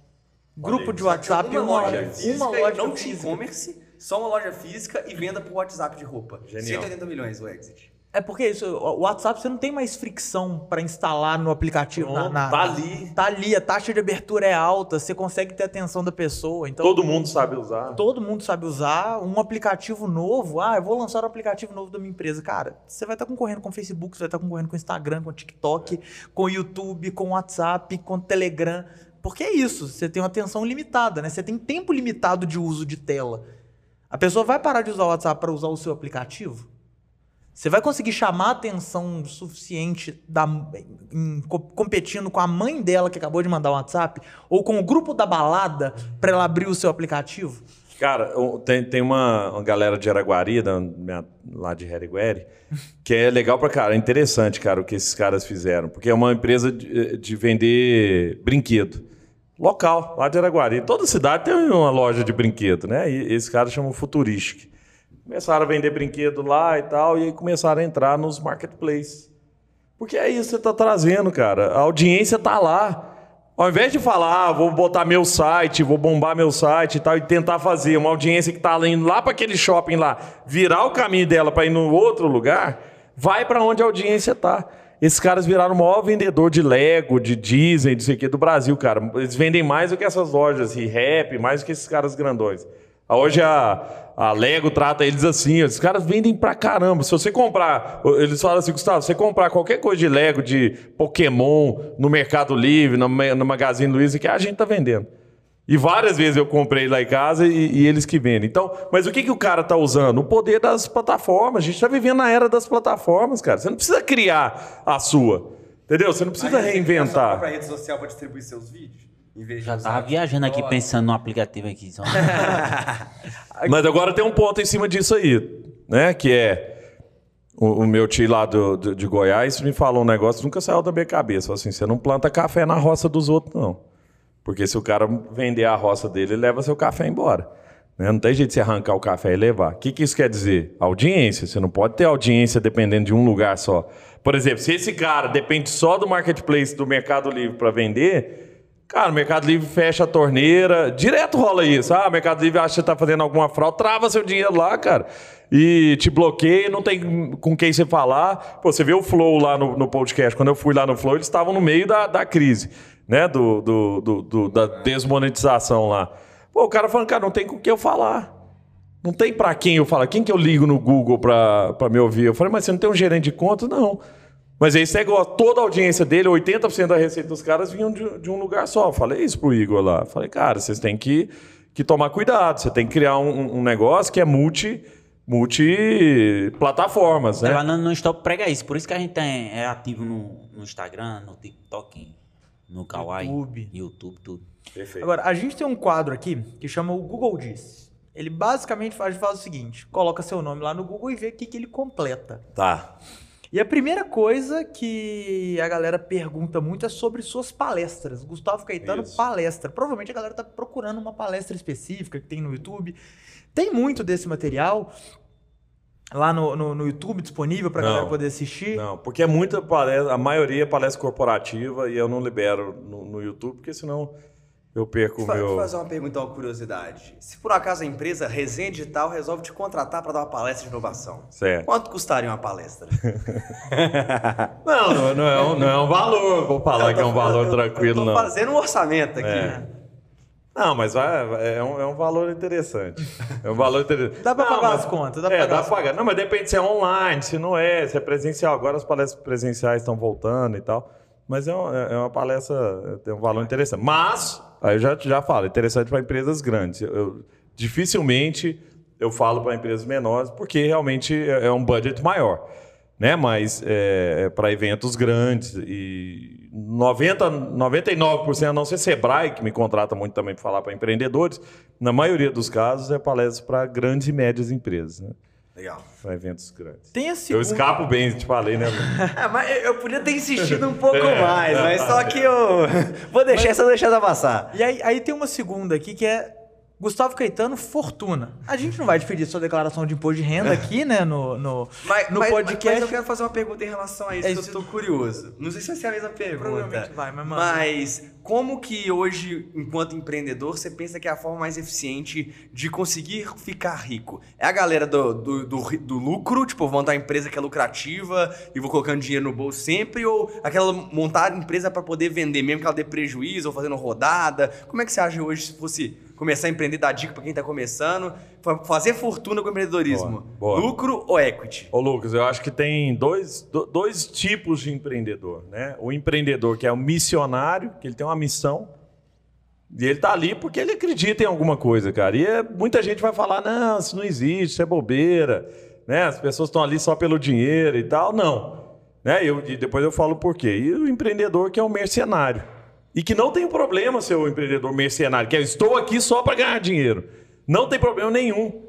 Né? O, o ponto único que eu acho do, do, do empreendedor que está lá só para ganhar dinheiro é que ele tende a ser menos resiliente. Por quê? Porque se não der dinheiro dois, três anos, cara, eu passei, sei lá, oito anos sem ganhar dinheiro né, na, na, na, na, empresa, a empresa muitas vezes não consegue pagar um salário que você poderia ter um salário fora muito melhor.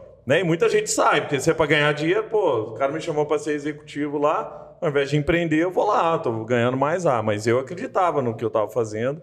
Ou entra muito grana também, você fala, foda-se essa merda, né? É. Eu tô, tô de boa com isso aqui, você para, dá um slowdown no negócio. Isso. Ah, agora estou resolvido, né? É. Então, mas é, exatamente, porque é o dinheiro, pô. O dinheiro resolvi resolveu. o dinheiro, não tem mais o meu sonho e tal. No meu caso, não, sempre foi o outro. Mas, como é que eu ganhei dinheiro?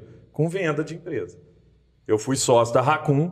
A Racun é a maior empresa digital da América Latina, 1.500 funcionários. Bati um papo com o Túlio, gente boa pra caramba. Bootstrap. O Túlio é meu primo, inclusive. É? Pô, bati um papo com ele. O Túlio, quando foi sair do Google, ele e o André Palles, são os dois sócios da Racun, foram sair do Google, me chamaram. Falaram, "Gustavo, a gente não sabe montar empresa, ajuda a gente.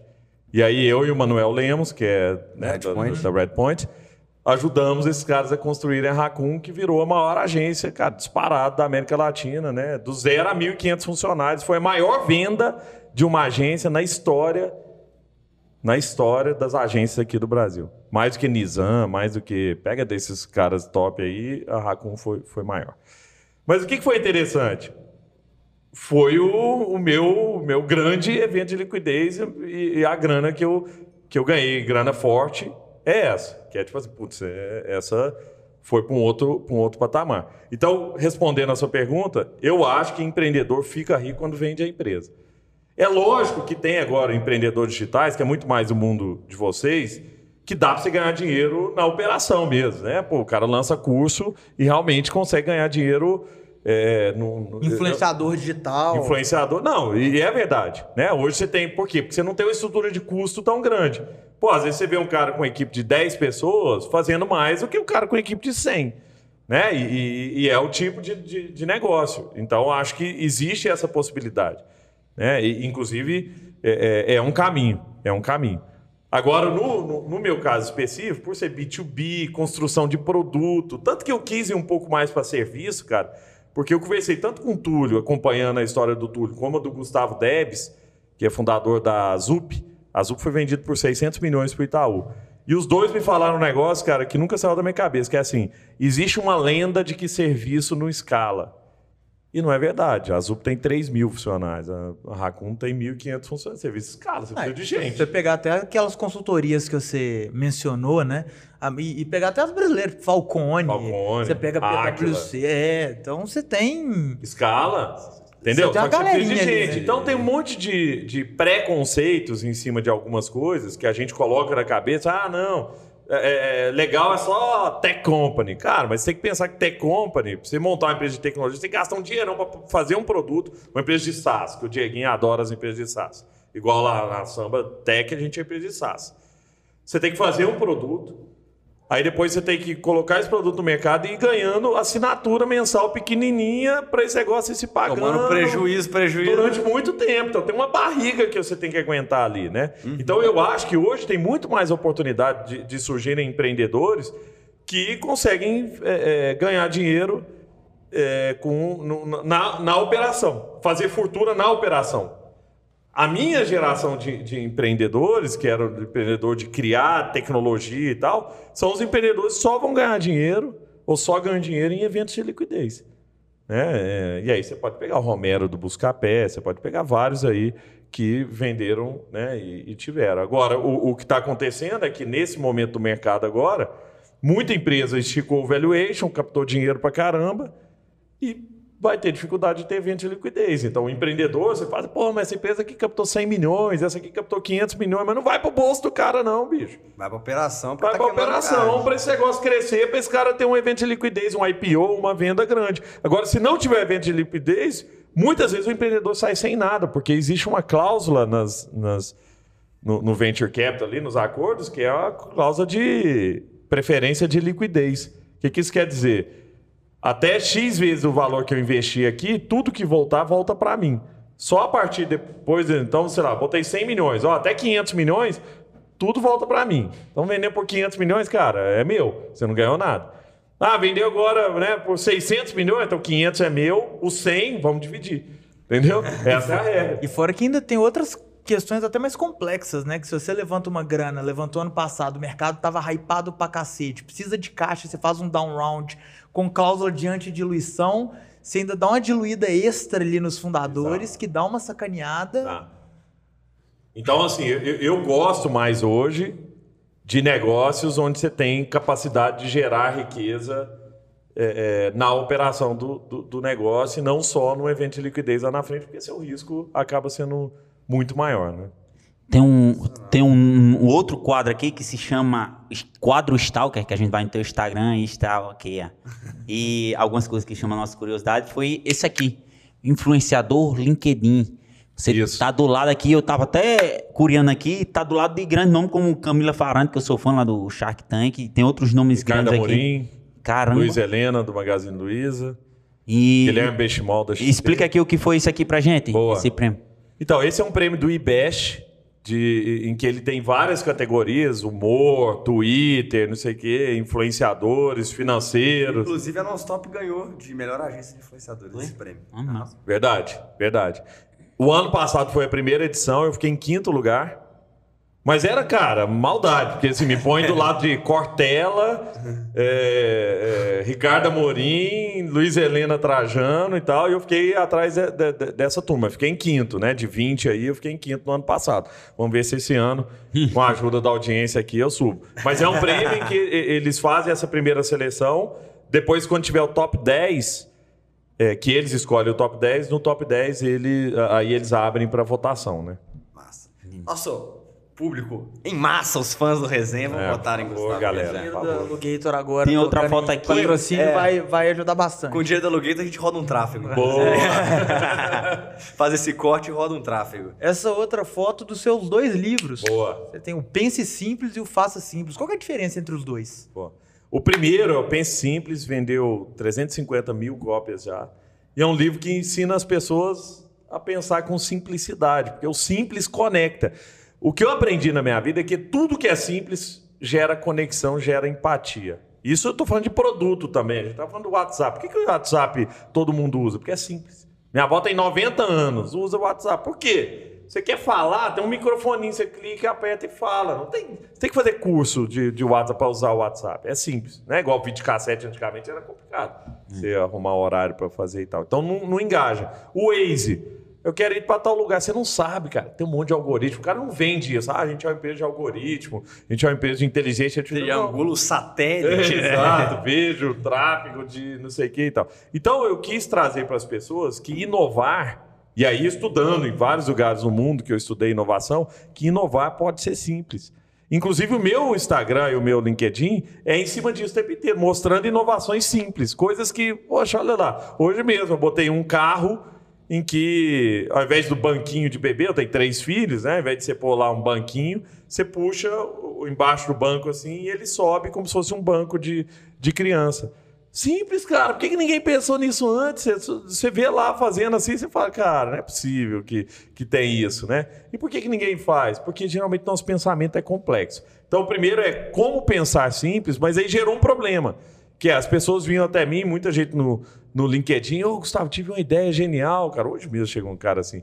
Esses caras, é, pô, tem uma ideia que vai valer um bilhão e tal, vai ser um unicórnio. Quer E ser aí meu eu falei, cara, mas não, a ideia é um pedaço só. E aí nós fizemos o segundo. Ideia boa, o mundo tá cheio, né? Exato. Aí nós fizemos o segundo livro, que inclusive o Arthur da Alugator escreveu junto comigo, que na época trabalhava na samba, que é Faça Simples, que é vou te ensinar a fazer, tirar a ideia do papel, mostrando para as pessoas, você não precisa ter um site, é isso. Você quer vender camiseta, cara, entra no, no Mercado Livre primeiro. Né? Usa as plataformas, usa as redes, pelo marketing Instagram. digital. Exatamente, tem loja no Instagram, vai, vai para onde a audiência tá. Então, executar, tipo assim, tira do papel. Igual a minha história que eu contei aqui, que eu fui lá para fora, executei, eu nem sabia o que eu estava fazendo. Eu não tinha um framework de pensar o que, que era e tal. Não, era o que, dava para fazer e fui fazendo. Né? Então é isso, é mais importante do que ficar só tendo ideia. Tem um amigo meu que já teve a ideia do Uber antes do Uber, do peixe urbano antes do peixe urbano. Sempre que aparece um negócio gigantesco, ele fala: Ah, já tive essa ideia antes. Cara, você nunca fez, velho. Tem Não um adianta cara- que eu nada. conheço que Acontece muito com a gente ideia de vídeo. Aí o cara, caramba, ia fazer esse vídeo aí, mas não fez. Falou, tem um cara que eu conheço que ele falou que ele tinha, teve a ideia do MailChimp antes do MailChimp. Eu falei, não, porque o negócio do MailChimp ele nem fala de MailChimp. Os caras roubaram minha ideia. Oh, isso é muito bom.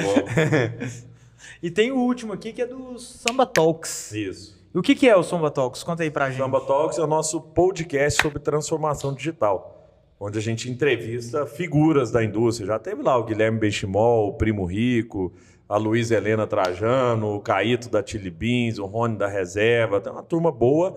E agora a gente está entrevistando muitos CIOs, né, diretores de tecnologia. Foi do Carrefour outro dia, foi da, do DASA. Então, a gente buscando essa visão de qual que é a complexidade de fazer a transformação digital, como é que você faz essa transformação acontecer na prática. A gente vê vários exemplos legais ali e é um lugar onde é, é, tem pouco né, conteúdo é, al- alto nível. Assim, Para um cara de uma empresa grande, por exemplo, ouvir histórias de outras empresas, de outros varejistas. Então, estava lá o Paulo, presidente da CIA, outro dia contando para a gente o que a CIA está fazendo. Então, esse é o tipo de coisa que, que inspira outras pessoas e ajuda né, nesse, ne- nesse processo. Acho que, para mim, cara, a minha missão de vida é a inspiração. Tudo que eu puder fazer, igual esses livros aqui, eu doei toda, toda a receita que eu tenho, que não é muita coisa, né? O livro não dá muito dinheiro no- aqui no Brasil. Mas tudo que eu faço é tipo assim, cara, eu posso inspirar alguém? Eu tô aqui hoje por quê? Porque posso ajudar alguém? Alguém pode ouvir essa mensagem que tem uma ideia de falar, pô, eu também vou atrás, vou fazer, vou colocar em prática e tal. Pô, se eu puder, cara, eu, eu vou fazer. né? Então essa é meu, minha missão de vida mesmo. Sensacional. E temos um quadro aqui que é o Momento Alugator.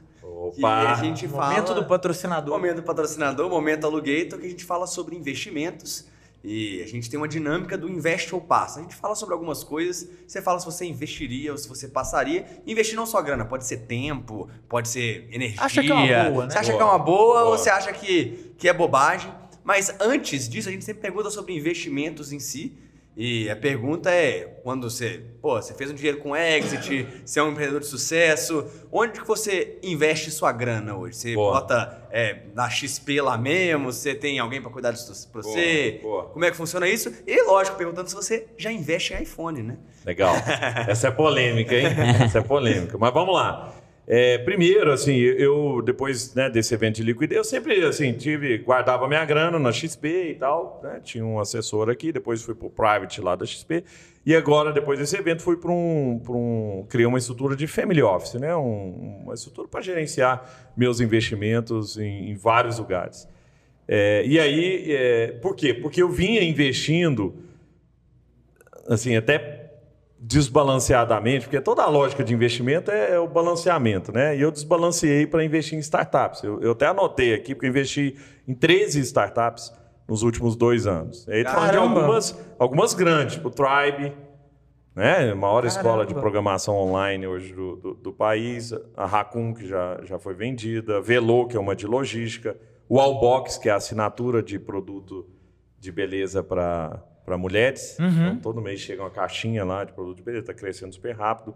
Dito, vocês devem conhecer a Dito CRM, CRM de varejo, líder no varejo, aí todas essas grandes lojas de varejo usam a Dito.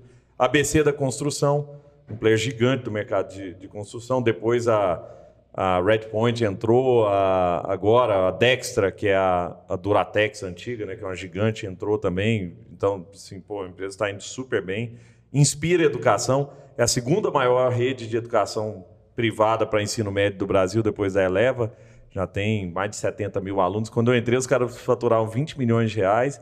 Vão fechar esse ano faturando um bilhão de reais. Caramba. Então, assim, Deu eu- esse essa aí, o, o BTG entrou pesado. Não, entrei no comecinho, cara. É, Block BR, que é uma empresa de, de tokenização, blockchain. Biominas, uma empresa de, de fabricação de insulina e produtos de, de medicina, porque eu acho também que esse é um mercado que só cresce, né? Razor, empresa de supercomputadores, para quem precisa fazer edição em alta potência e tal, entrei nesses casos. Lashlink, do Michel, para monetização de influenciadores. A Meet Hub, do Hermaninho, que é uma empresa que conecta especialistas com pessoas que querem aprender. E Essa é a mais legal. É a mais... não, não, não vou falar que é a mais legal, porque tem outras muito legais aqui. Mas tem uma muito boa que eu investi, que foi meu último investimento, que é a Ross. A, a Ross é a Religion of Sports, que é a empresa do Tom Brady, do jogador de futebol americano, marido da Gisele Bündchen.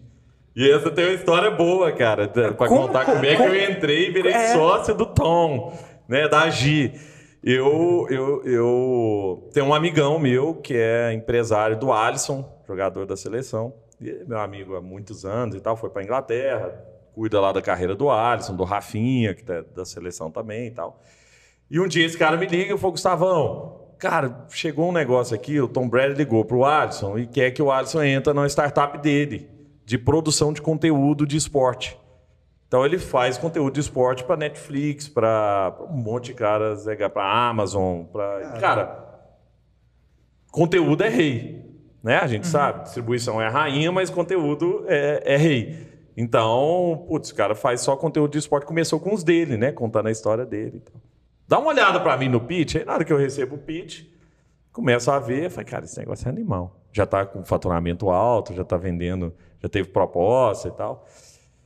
Eu falei, poxa, tem, cara, tem interesse de entrar também. Eu liguei para ele, falei, Fábio, me bota nessa aí também, cara, junto com a família aí, ó. Eu recomendo o investimento, inclusive queria entrar junto também. Fábio, Só não vou- recomendo como eu tenho skin in the game. É, esse daí, né? Eu tenho skin in the E aí game. os caras me falam assim, Gustavo, então eu vou te conectar com o time lá deles para ver se, né, se, se pode, você pode entrar. Vamos falar que você é parceiro nosso aqui, que, né, vamos te apresentar. Fui lá, fizemos, né, um, um bate-papo online.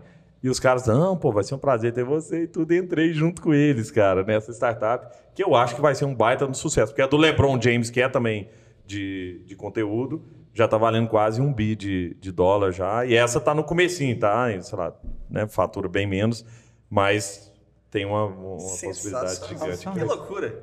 E aí, para saber se você investe ou passa, a primeira coisa é a participação em programas de investimento, tipo um Shark Tank da vida. Você participaria ou você Passo. não passa? Passa. Por quê?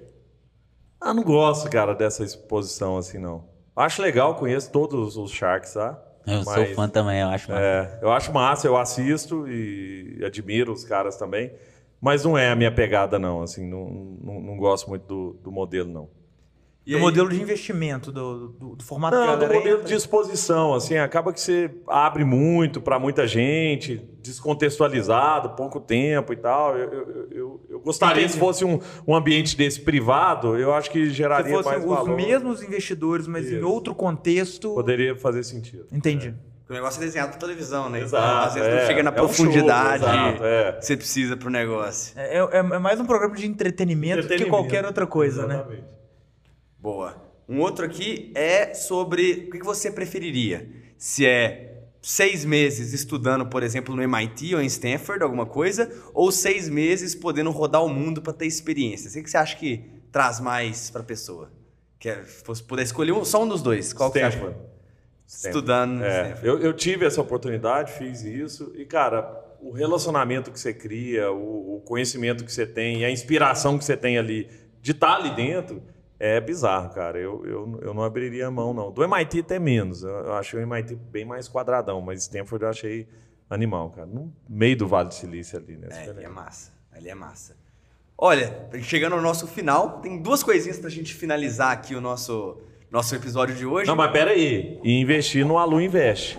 Porque Ah, a ah, rentabilidade tá super alta. Ontem mesmo eu falei com o time lá, porque eu vou entrar, eu vou, inclusive estou trazendo outros amigos também, porque é uma oportunidade de ouro, né, de investimento. aí. Exatamente. Inclusive, para quem não sabe, o Alugator ele assina o iPhone, só que precisa comprar o iPhone na outra ponta. Como é que eles fazem isso? Pegando dinheiro de investidor. E como eles pagam o investidor? Com parte da rentabilidade do aluguel. Então, hoje eles conseguem te pagar uma renda fixa, eles pagam todo mês, algo que chega a 20% ao ano. Então, cara, não tem nenhum outro investimento do Brasil que paga Não isso. Os caras são sete anos bons pagadores, nunca atrasaram uma parcela, já pegaram aí mais de 50 milhões de reais com investidores e nunca atrasaram ninguém, todo mundo recebe. E a galera fala 20% ao ano, parece até que é pirâmide, né? A galera acha que é pirâmide, mas o negócio é todo lastreado, os números são bonitinhos, até porque a gente não estaria falando sobre eles aqui. Ah, e o Gustavo não embaixador, seria né? embaixador disso aí. Se a parada não eu fosse fiz séria. uma diligência. é. Então, a E parada tô é lá, séria. tô skin in the game também. Vou botar mais uma grana agora nessa oportunidade aí. 20% ao ano, gente, você não acha É absurdo. nenhum outro lugar. Então, invistam lá. E, Gustavo, queria, antes a gente sempre pede para os nossos convidados, se curtiram o papo e tudo mais, recomendar uma outra pessoa para vir aqui bater um papo com a gente. Quem que você gostaria de ver aqui no resenha com a gente? Não precisa ser só de BH. ideia. Qualquer lugar. De qualquer lugar, Rony Mesler. Lá de Nova York, não sei, tá ligado? em qualquer lugar. Onde mexe? Lá no Vale do Silício. O Rony, o Rony é o fundador da Reserva, né? E é um grande amigo meu, sou embaixador da Reserva também, empresa poxa, que eu admiro pra caramba, super inovadora, ousada. E ele, apesar de ter vendido a Reserva para Arezo, ele faz parte agora da, da, da Arezzo e continua com o mesmo espírito inovador. É um belíssimo convidado. seu convidado, se puder fazer a ponte Com pra certeza, gente, pô, vai farei, ser um prazer recebendo. E pra finalizar, a gente tem o quadro O Palco é Seu, que você olha pra sua câmera ali, fazer seu pitch, seu jabá, vender seus livros, vender a samba, o que você quiser. Fala galera, ó, se você gostou desse conteúdo aqui, entra no meu LinkedIn, me siga lá, Gustavo Caetano, meu Instagram, arroba Gustavo Caetano. E eu tenho também um grupo no Telegram, onde você pode ver né, o conteúdo. Geralmente é conteúdo que eu mesmo tô ali, tô vendo uma notícia legal, publico lá no, no Telegram. E lá é Pense Simples por Gustavo Caetano. Então busca por Pense Simples lá no Telegram, você vai achar esse grupo, é super legal, posto muita coisa interessante. E eu respondo todo mundo, viu? Todas as pessoas que me procuram nas redes sociais, posso responder não, não posso, não quero, não vou fazer, mas respondo, não deixo ninguém sem resposta. Sensacional. Marcelo, como é que as pessoas te encontram? Ah, O Thiago zoando. Mas- Marcelo Távora. tava. Digita Marcelo Távora em algum lugar. aí Marcelo você Távora vai no achar. Instagram, Marcelo Távora no YouTube. e o meu é Thiago Dionísio em todas as redes sociais. Você me encontra no arroba Lucas Gilbert e eu te vejo aí no próximo Resenha Digital. Valeu, galera. Valeu, um abraço. BH, BH é nóis.